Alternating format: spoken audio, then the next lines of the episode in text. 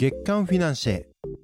この番組はスポーツチームやエンターテインメントなどさまざまなジャンルの団体や個人が発行するトークンを購入し支援ができるブロックチェーン活用の新しいクラウドファンディングサービスフィナンシェの提供でお送りする情報番組です。フィナンシェに関する最新情報やゲストを招いたトークなどをお楽しみいただけます。今回月刊フィナンシェ6月号はフィナンシェのコミュニティマネジメント担当の吉川文也さんをゲストにお迎えし私新しい経済の大塚がホストを務めてお送りします。また今回は特別ゲストとしてフィナンシェでトークンを発行しているトラッククラブ TWOLAPS より TWOLAPS コーチである新田良太郎さんと TWOLAPS でコーチングを受けながらフィナンシェの TWOLAPS コミュニティの運営にも携わっている慶応大学4年生細井絵里奈さんをお迎えしお話も伺っています。なおこの番組は一般的な情報の提供のみを目的として配信しているものでありいかなる暗号資産有価証券等その他のデジタルアセットの取得を勧誘するものではありません。また当社及び出演者による投資助言を目的としたものではありません。暗号資産投資その他投資にはリスクが伴います。投資を行う際はリスクをご了承の上ご自身の判断で行っていただくようお願い申し上げます。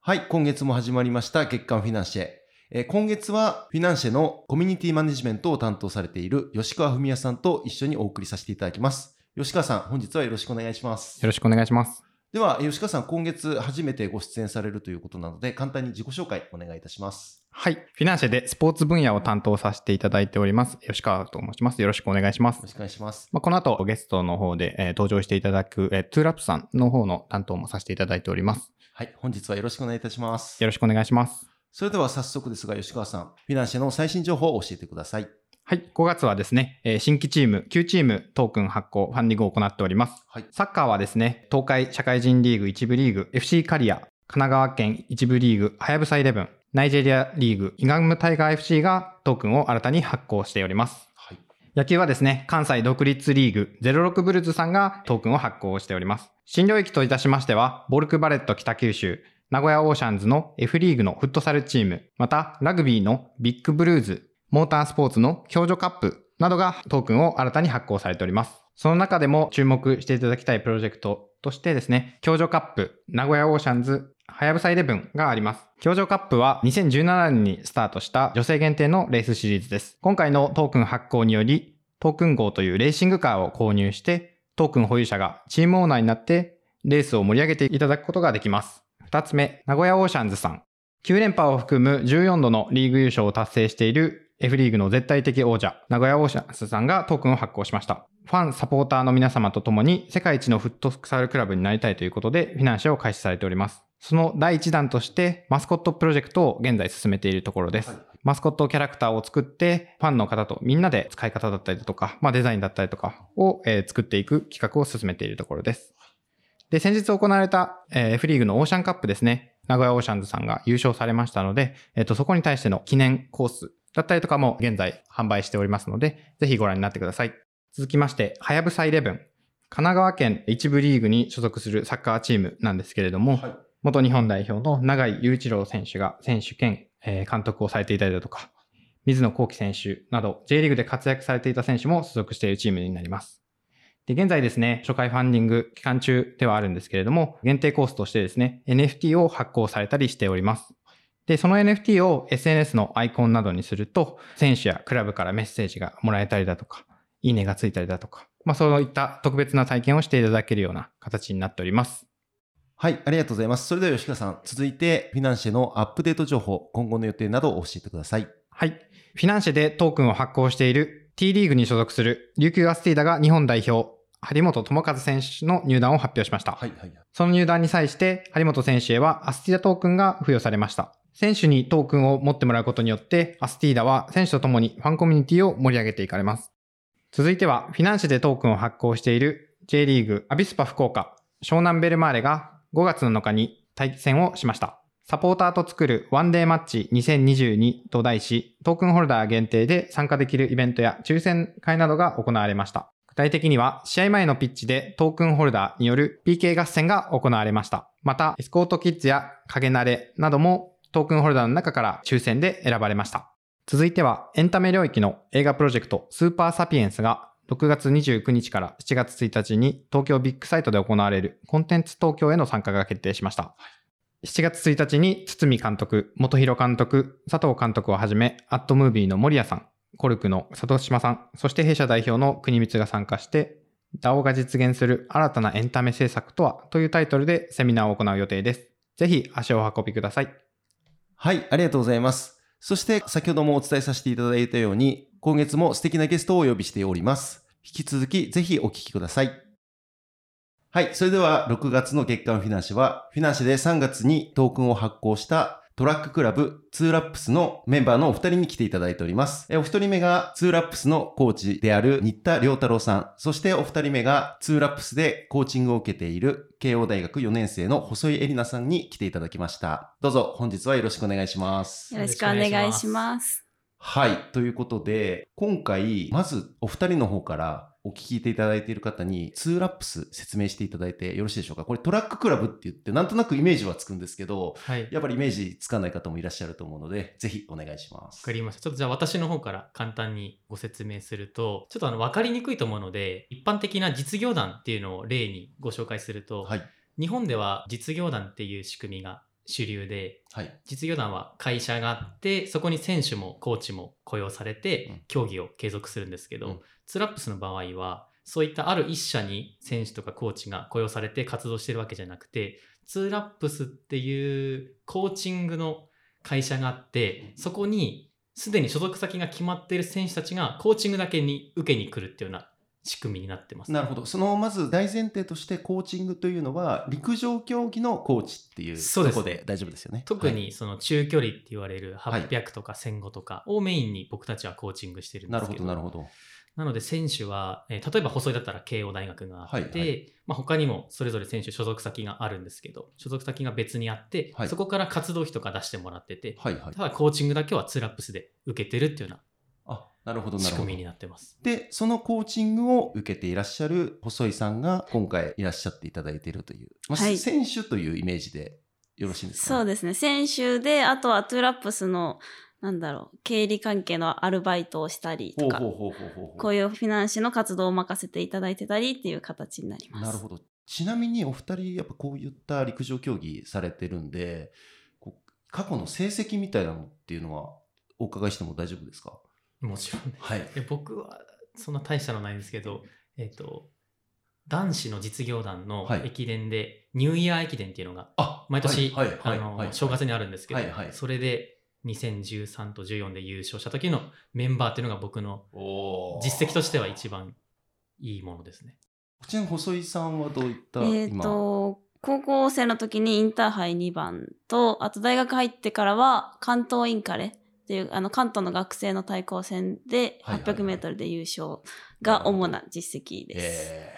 ー、ありがとうございます。では今回そんなツーラップスさんがなぜこうフィナンシェさんでトークンを出したかみたいな経緯も、こちらを新田さんの方からですかね、お教えしていただいてよろしいですか？はい。まあ、ツーラップスのちょっと歴史みたいなのも簡単にご紹介できたらなと思うんですけど、はい、ツーラップスが2020年に発足して、そこから活動をしてってるんですけど、そのできた1年目の2020年は、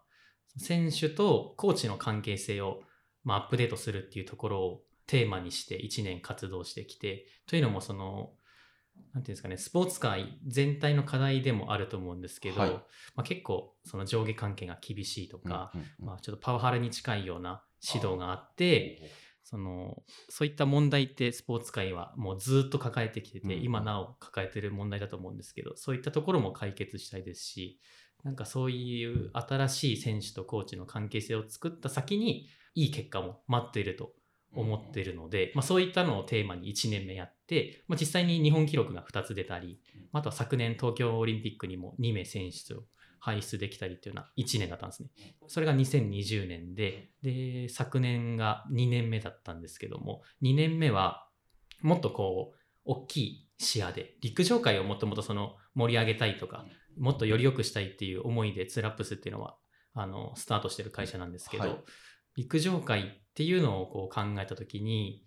陸上をこう楽しめる大会っていうのがすごい少ないなっていうのに気づいたんですよ。はいはい。で僕たちの場合は中距離って言われる 800m とか 1500m をメインに普段活動しているのでまずはその自分たちがやってきてる800とか1500の大会を自分たちで作って、はいはい。でもっとこうファンの人たちに陸上競技を魅力を伝えたいし楽しんでもらいたいということで去年はその大会をアップデートするっていうのをテーマにいろいろ活動してたんですよ。はいはいはい。それまでの陸上の大会って、はい。なんか誰がお客さんかっていうのがあんまり明確じゃなくて、はい。選手がお客さんかっていうとそうでもないし、はいはい。見に来てる方たちがお客さんかっていうとそうでもないし、はい。誰がお客さんかわからない中で設計された大会なので、はい。その見てる人もにも十分魅力が伝わらない。で、はい選手にとってもちょっとこう競技面で考えても、うん、パフォーマンスに、まあ、マイナスとまではいかないですけど、はいになるようなその大会運営があったりしたのでちょっと僕たちはそういうのを変えたいなと思ってまずお客さんを設定して僕たちの場合はもう見に来てくれる陸上ファンの方はい。がお客さんっていうのはもともと決めてたんですけど、はい。でお客さんを決めてその人たちがどうしたら喜んでくれるかっていうのを考えて一応その陸上ってトラックとロードって大きく分けると2種類大会があるんですけど、トラックの方では日本では一番のその最高の賞金額っていうのを設定した大会を作って、はいはい。なんかいろいろその見てる人が楽しめるポイントとかを作って去年は大会を開催したんですね。えー、大体どれぐらいに年にその大会って開催されるものなんですか？ツーラップさんとしてそのアップデートした大会みたいなところで言う。去年は3大会やりました。おーはいはい。その3大会も、えっと最初の2試合は予選ではい。最後の1試合がファイナルになってるんですよ。なるほど。予選勝ち上がった選手がファイナルでその100万円をかけて戦うっていうような図になっていて、そういう意味で言うと3大会ですね。なるほど。大体その1大会をやるとどれぐらいのお客さんっていうのが集まってああ、去年はそれこそそのファイナルの時に、はいはい。もう本当に全力で集客しに行って、はいはい。当初3000人ぐらい集まるかなと思ったんですけど、はいはい。1000人しか集まらなかったんですよ。チケットがだいたい1枚2000円から3000円ぐらいで、はいはい。まあ席によっても値段変わるんですけど、まあ、1000人ぐらいしか集まらなくて、はいはでそれでそのフィナンシェの方につながるんですけど、いなるほど。結局、自分たちが一生懸命作った大会が1000人のお客さん来てくれたのもすごいありがたかったんですけど、まあ、1000人しか集められなかったっていうのがすごいうん課題として感じて、うんうんうん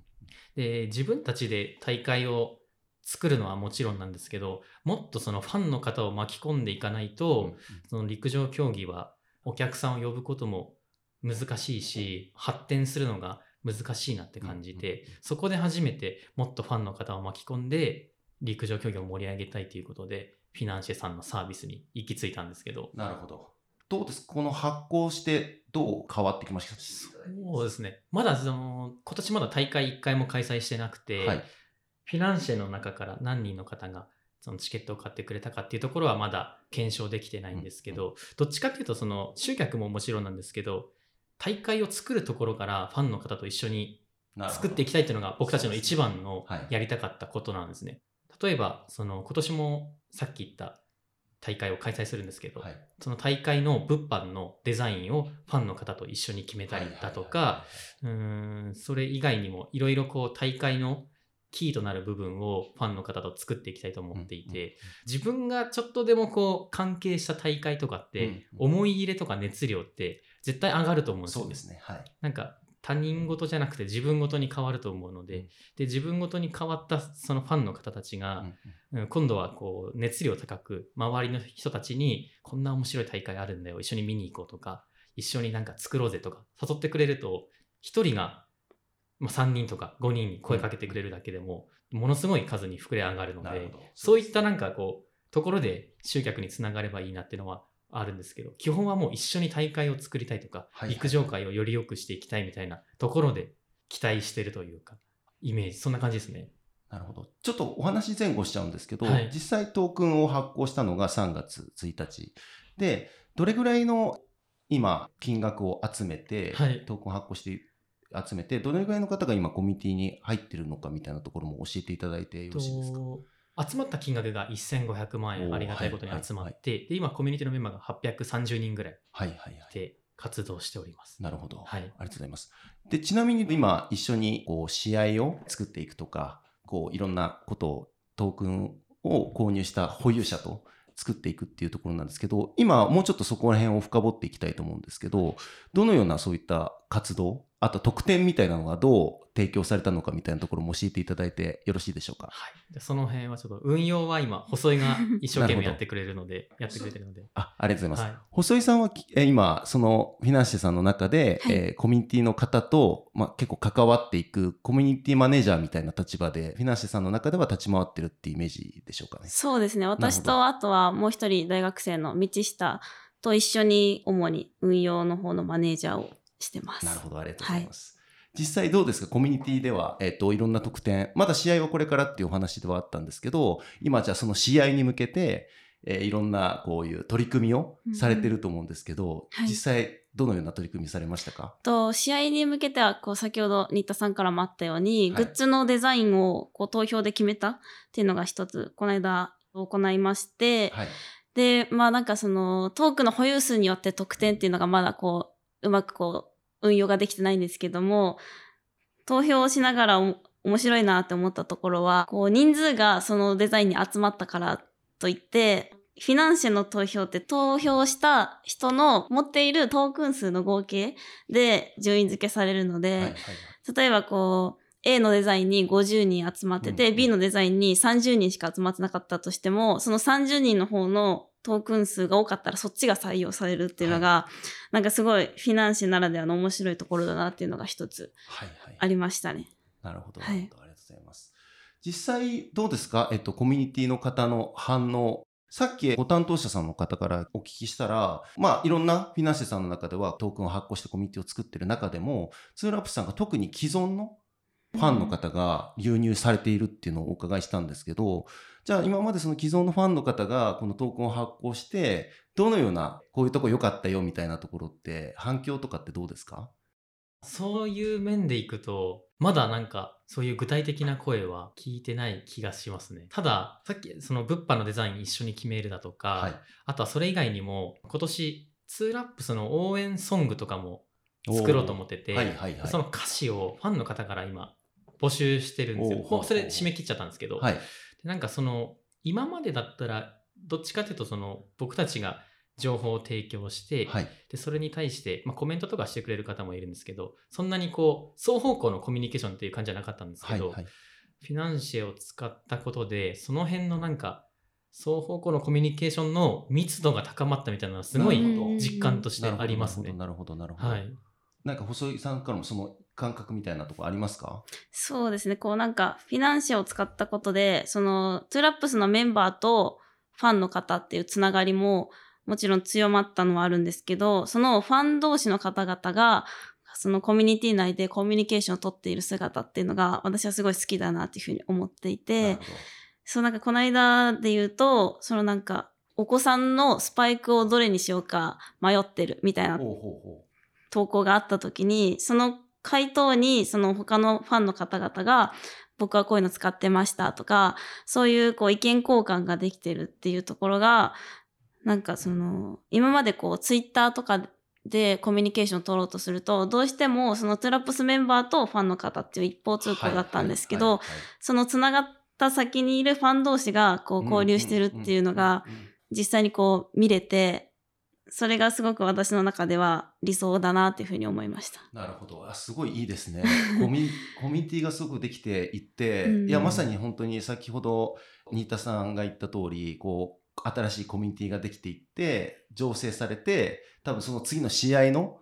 盛り上がりにつながっていくのがちょっとこう見えてくる感じしますよね。うんなるほどありがとうございます。じゃあ今そういったコミュニティがどんどん動いている中で、はいまあ、あの、フィナンシェさんの中では、ちゃんとプロジェクトを立てて、それに向かって進んでいくみたいなこともあると思うんですよ。はい。今、実際、こう、ツーラップスさんの中で、注目の、こう、プロジェクトみたいなのって、何か動いてるものありますか、なんかこうまだ実際にこう動き出せてるものは少ないんですけどもこのチャンネルの中で2022年私たちに挑戦してほしいことっていう。部屋を作っててそこにこう結構いろんな方がこういうことやってほしいっていう意見をいただいています。でなんかすごく面白いなと思ったのは、いその陸上の試合に足を運ぶきっかけになるかなっていうのがすごく一つあって、なんか例えば、その一つの試合に行くと、1ラップス集まって、はいはい。それが10ラップス集まるとなんか得点があるよとかそういうその陸上の大会をアップデートするっていう、まあ、私たちのテーマでもあるそこがこういろんな方から意見をもらって形にできるのかなというふうに今は思ってます。あれですよね、1ラップスっていうのはトークンの単位ですよね。そうですね。はい。はい。ありがとうございます。で、今、もう本当にお伺いしてる中で、ファンの横のつながりっていうのが新しくできていく。で、やっぱりそれってできていくのは、ツーラップスさんがそのコミュニティを多分作ってるからだと思うんですけど、このコミュニティをこうマネジメントしていくというか、盛り上げていくために何かすごい気をつけてることっていうのは普段からあるんでしょうか？えっと、それこそ、そのフィナンシェを使うときに、うんうんその議論をチーム内でめちゃくちゃしたんですよ。なるほど。自分たちはどういうコミュニティを作ったらいいのかっていうのを本当に時間をかけて話し合ったんですけど、はい。その例えばフィナンシェの中で他にこううまくいってる事例とかを見るとふるさと納税みたいな形でリターンをこう充実させて例えば、うん支援金を多く集めるだとかっていうような取り組みをしてるチームも多かったんですけど自分たちはやっぱそういうコミュニティの作り方がやりたいことじゃないよねっていうのに気づいてっていうのも一緒に陸上界をより良くしていくはい。その仲間みたいなのが欲しかったんですね。はいはいな。のでどっちかというとその支援金というよりも一緒に同じ熱量で陸上界をより良くしていくなおかつそのツラップスを好きでいてくれるというか応援してくれる方たちと一緒にそのコミュニティを作りたいと思ったのでそこは結構あの大事にしてる部分ではあります。なので見ていただくと分かると思うんですけど僕たちがフィナンシェの50日間だけかなで集めたその支援金集めた時にはい。リターン設定したんですけどはい。めちゃ金額に見合わない内容になってるんですよ。もしくは本当にファンの人だと嬉しい内容。はいはいはいはい。そのさっき言った自分たちが作ってるミドルディスタンスサーキットっていう大会なんですけど、はいあの MDC って言われてるんですけど、はい。MDC の打ち上げに参加できますとか、あ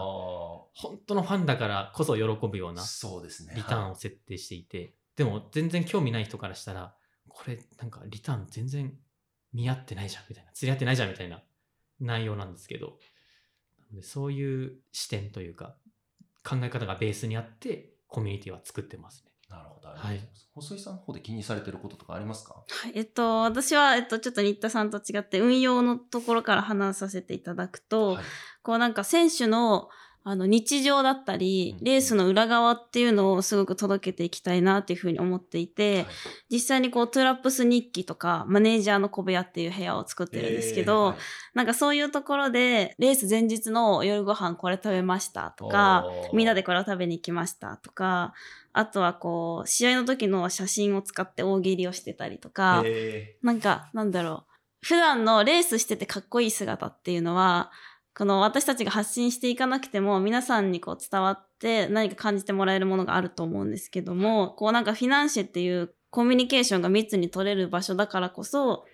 それぞれの選手の裏側を知ってもらってファンになってほしいなっていうのが私自身ありまして、これは私の経験なんですけど、はい。好きなアーティストとかがいて、そのアーティストを好きになるきっかけとか、それこそツーラップスのメンバーのことが好きなんですけど、そういう好きになる時って、その結果とか走ってる姿以上に、その人の性格だったり、はい普段の日常っていうところを知って、すなんかより好きになるっていうのが私の経験ーではあるので、なんかそういう部分をフィナンシェのマネージャーをやってる身として、そういう部分をいっぱいお伝えしたいなと思って運用はしています。なるほど、ありがとうございます。じゃあ、ここからちょっと今後の展開みたいなところもちょっと伺っていきたいなと思ってるんですけど、今回このフィナンシェさんでトークを集めて、この MDC というこの大会のに向けて今こう動いていってると思うんですけど、これに向けて何か今こう今後の展開みたいな、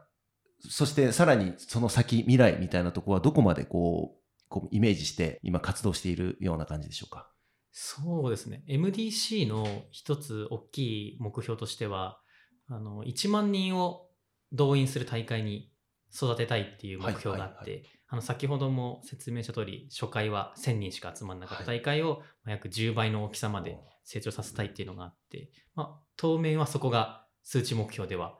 あるんですね。はい。で、まあ、そこに向けて今年もあの大会を3大会やるんですけども、まあ、さっき言ったような一緒にその大会の大会グッズのデザインを決めるだとかなんかそういったいろんな形でファンの方を巻き込みながら大会を作っていって MDC という大会がその目標のまずは1万人っはい。ていうところに届くと嬉しいなっていうのが今の直近での目標ですね。なるほど。MDC は具体的に何月何日っていう、もうえっと日程は決まってるんですか？はい、決まってます。7月31日に福島で第1回目の予選があって、はい。次が9月17に東京の駒沢で第2回目の予選があって、で、10月15日に兵庫でファイナルがあるなるほど。というような感じです。ありがとうございます。はい。これはもうエントリーとかっていうのはもう、は、えっと、今月中旬ぐらいから、えーなのエントリーで、がもし今日が、えっと収録日が6月8日になっておりますので、はいえっ、と、もう来週、再来週ぐらいからですね。あの、この音声が届いている頃には、すでにエントリーを開始はい。しておりますので、そうですね。はい、どうこうなっていくのか、実際こうコミュニティの中でもその議論もだんだん進んでいくとは思うんですけども、楽しみではありますね。はい。はい。えっと、もう一つ、えっと、今年の年末にファン感謝祭っていうのをやろうと思っていて、まだこう、本当に今日話し始めたところで、何もまだ決まってはないんですけど、まあ普段こう、フィナンシェとかでいろいろ関わってくださっているファンの方々に、その、まあなんかサッカーチームとか野球チームがファン感謝祭っていうのをやられてると思うんですけど、そういう感じで、そのトゥラップスのメンバーとファンの方々との交流っていうところもそうですし、そこでファンの方々も、ファンの方々同士もなんかたくさん交流してもらって、そのもっとこう陸上に対していろいろこう一緒に活動していく関係性を作っていきたいなというふうには思っていますね。あとはそのファン感謝祭で何をやるかっていうのがまだ全く決まってないので、それもフィナンシェでいろいろこうファンの方から案を募って作っていきたいなというふうに思ってます。なるほど、ありがとうございます。あの、先ほど1年目は選手とコーチの関係性をアップデートするって言って、2年目は大会をアップデートするってお伝えしたんですけど、今年はチームとファンの関係性をアップデートするっていうのをツーラップスのテーマにしてはい。やってまして、やっぱその野球とかサッカー見ても、もうファンの方の熱量がめちゃくちゃ高いと思うんですよ。で、今年すごいあの、幸運なことに、川崎フロンターレさんとはい一緒にお仕事させていただける機会があって、はいでそこで名物企画部長の天野さんっていう方がいるんですけど、はい、はい。いろいろお話聞く中で、フロンターレってすごいファンとチームの関係性がうん密接なんですけど、そのやっぱファンを巻き込んでチームをこう大きくしてきたっていうような背景を聞いて、そういうのもあって今年そのテーマを選んで、新たなテーマをはいで、フィナンシェを使わせてもらってるというような感じです。なるほど、ありがとうございます。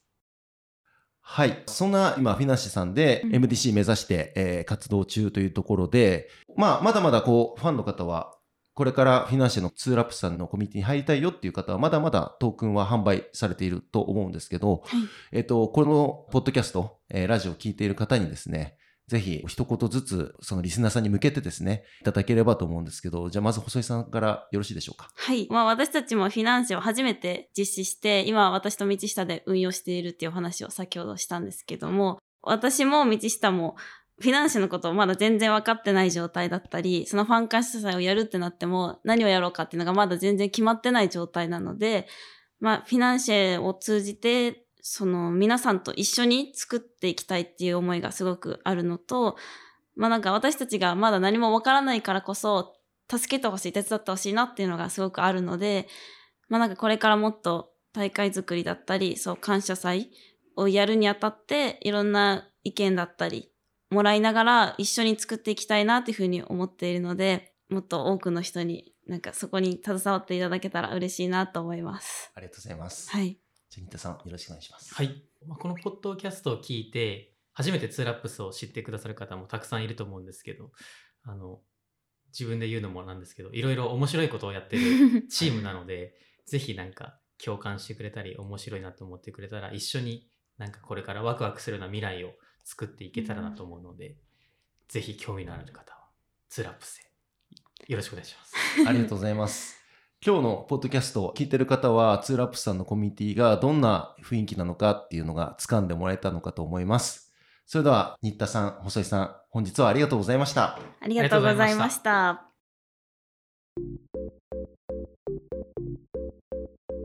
今回も聞いていただきましてありがとうございました。